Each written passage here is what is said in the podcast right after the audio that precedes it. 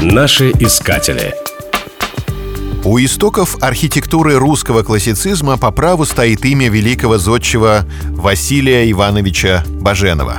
Он был создателем новаторских проектов, среди которых скромный жилой дом и помпезная городская усадьба, увеселительный павильон и грандиозный дворец, маленькая деревенская церковь и величественный собор – его увлекал поиск органической связи архитектуры классицизма с наследием античности и достижениями древнерусского зодчества. Судьба была сурова к баженовскому гению. Его архитектурное наследие не столь уж обширно, хотя один дом Пашкова способен обеспечить его творцу неувидаемую славу. Но величие Баженова состоит не только и не столько в том, что он успел создать, сколько в тех проектах и идеях, которым так и не было суждено воплотиться в камне.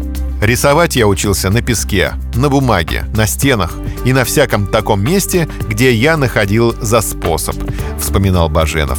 И так я продолжался лет до десяти. Между прочим, по зимам и снегу делал палаты и статуи.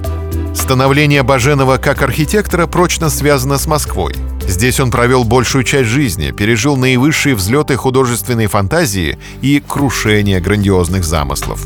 Тем не менее, величавые творения Василия Ивановича Баженова заложили прочный фундамент красоты и славы классической допожарной Москвы. Главным своим творением Баженов считал проект Большого Кремлевского дворца, над которым работал в 1773-75 годах. «Хочу, чтобы мой дворец был всей России виден», — писал он в своем замысле. Грандиозный реконструированный ансамбль Кремля и Красной площади должен был, по словам автора, служить форумом Великой империи. К сожалению, Екатерина II остановила работы на ранней стадии из-за нехватки средств. Василий Баженов разделил судьбу многих своих творений, исчезнувших бесследно. Даже место его захоронения со временем забылось.